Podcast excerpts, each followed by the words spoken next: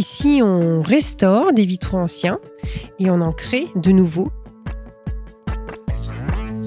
Chaque projet est un challenge. En fait, on est des, on est des sculpteurs de lumière. C'est quelque chose qu'on n'imagine pas forcément dans le vitrail, mais en fait, on peut retranscrire en vitraux n'importe quelle œuvre en deux dimensions.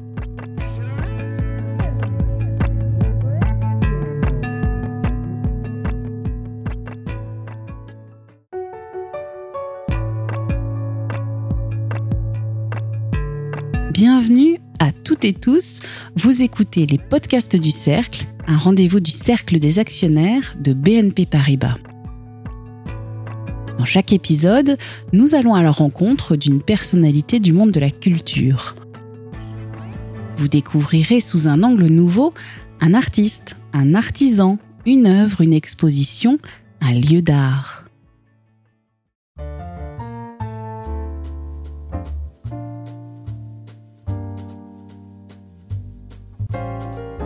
Aujourd'hui, nous rencontrons Sarah Valbaum, directrice générale déléguée et directrice artistique de l'atelier Simon Marc.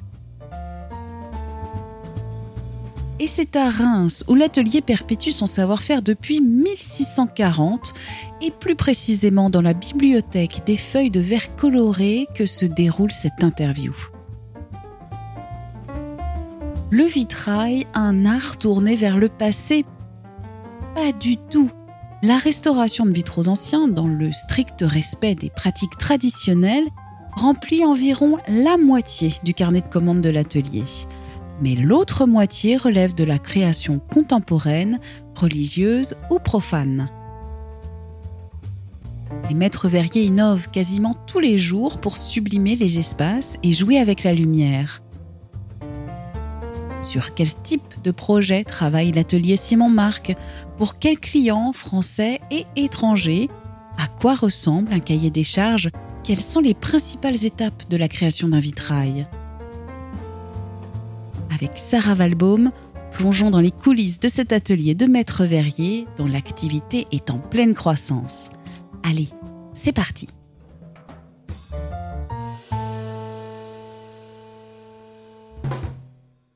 Sarah Valbaum, bonjour. En trois adjectifs, comment présenteriez-vous l'atelier de vitraux Simon Marc? Coloré, lumineux et euh, foncièrement humain.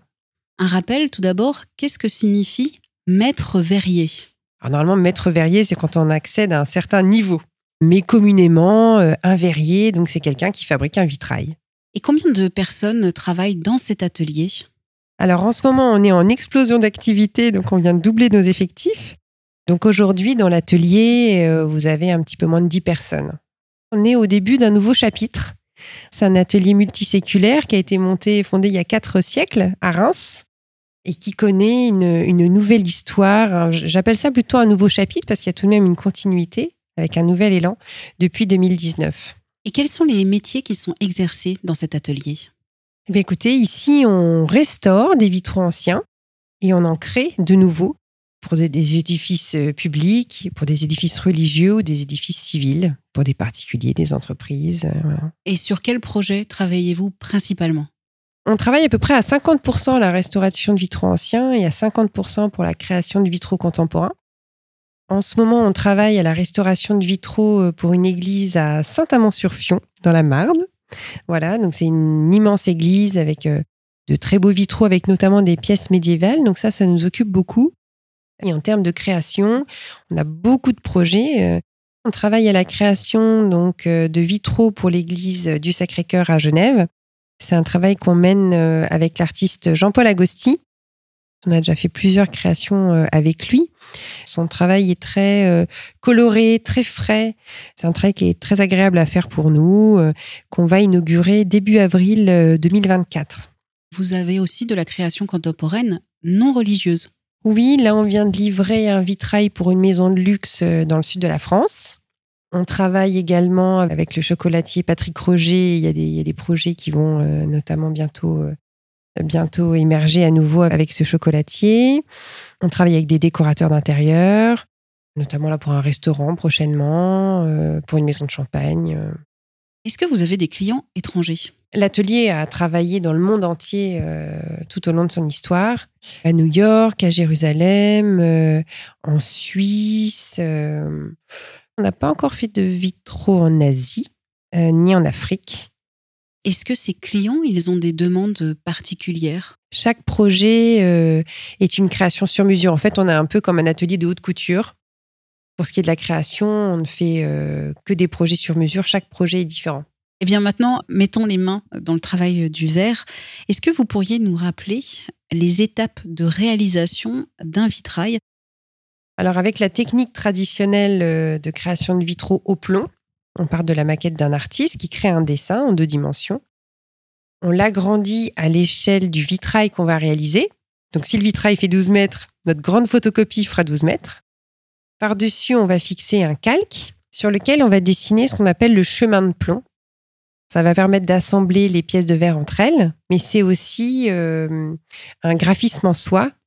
Le plomb qui sertit les pièces de verre permet la lecture du dessin, Notamment à plusieurs mètres parfois, et on peut jouer d'ailleurs avec cette épaisseur de plomb pour faire ressortir des éléments plus ou moins importants du dessin. Par exemple, notre atelier a réalisé tous les vitraux de Chagall, à l'exception du premier, mais comme il n'était pas content du premier euh, atelier avec lequel il avait collaboré, il a ensuite collaboré avec notre atelier. Les œuvres de Chagall sont des œuvres, euh, même s'il y a des éléments figuratifs, je les qualifierais quand même d'abstraites.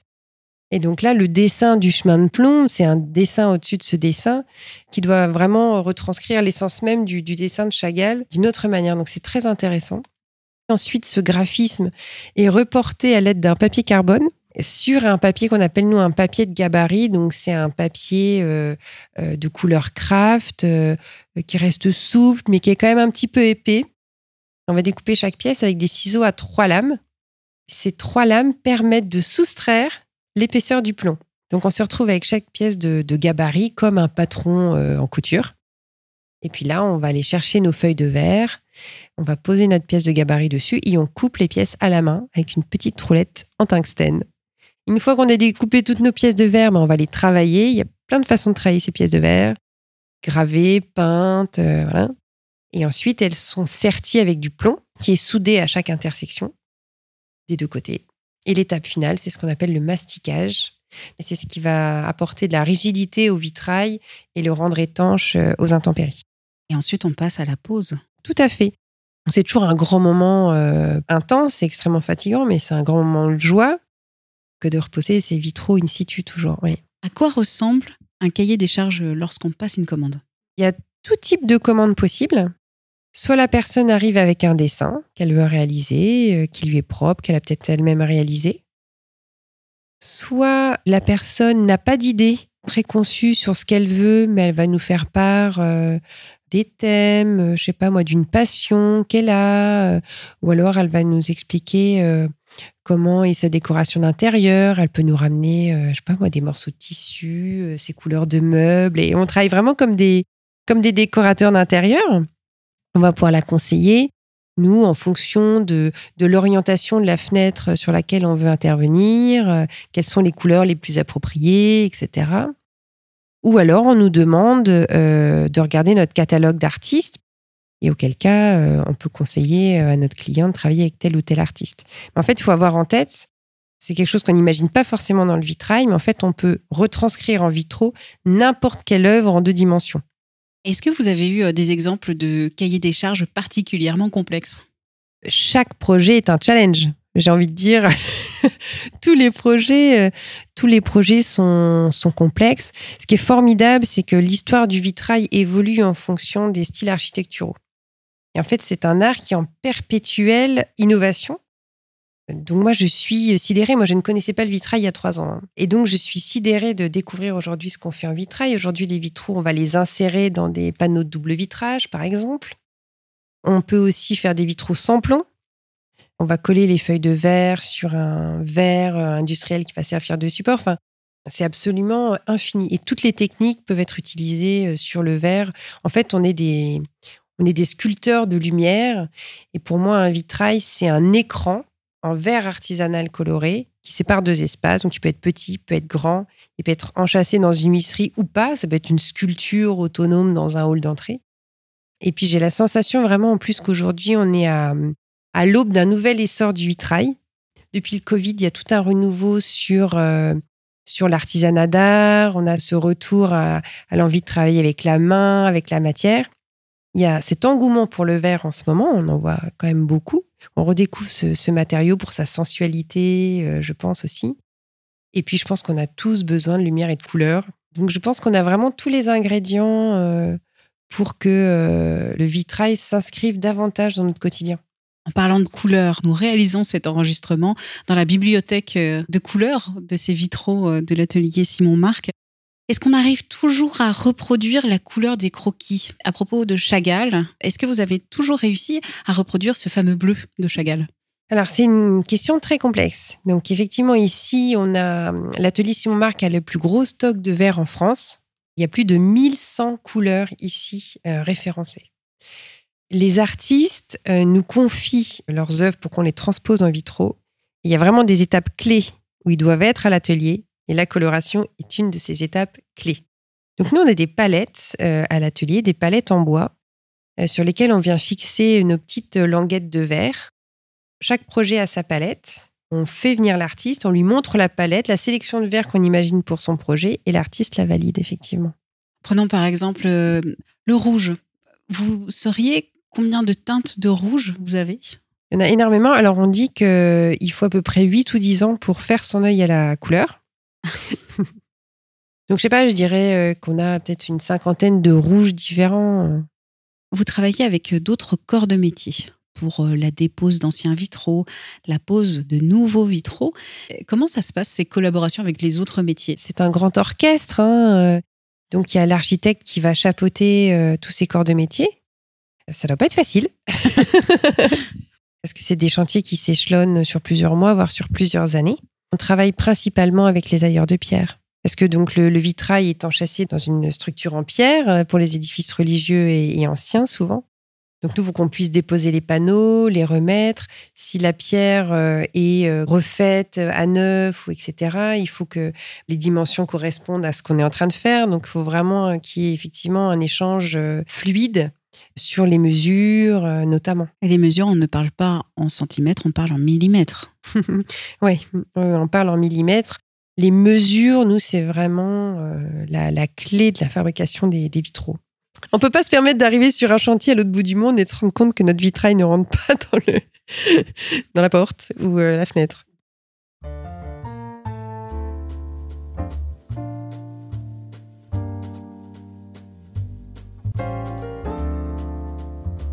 Un grand merci à Sarah Valbaum pour son accueil si chaleureux et ses explications. Nous espérons que cette conversation va colorer votre journée et qu'elle vous a permis de découvrir la diversité des missions de l'atelier Simon Marc. Pour aller plus loin et pourquoi pas programmer une visite à Reims, nous vous avons mis dans la description de cet épisode le lien vers le site internet de l'atelier.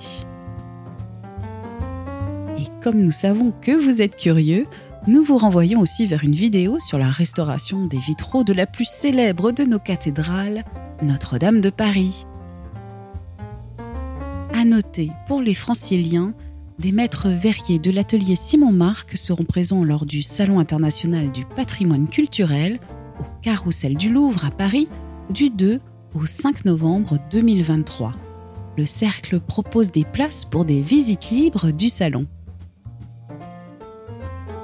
Très bientôt pour un nouvel épisode des podcasts du cercle.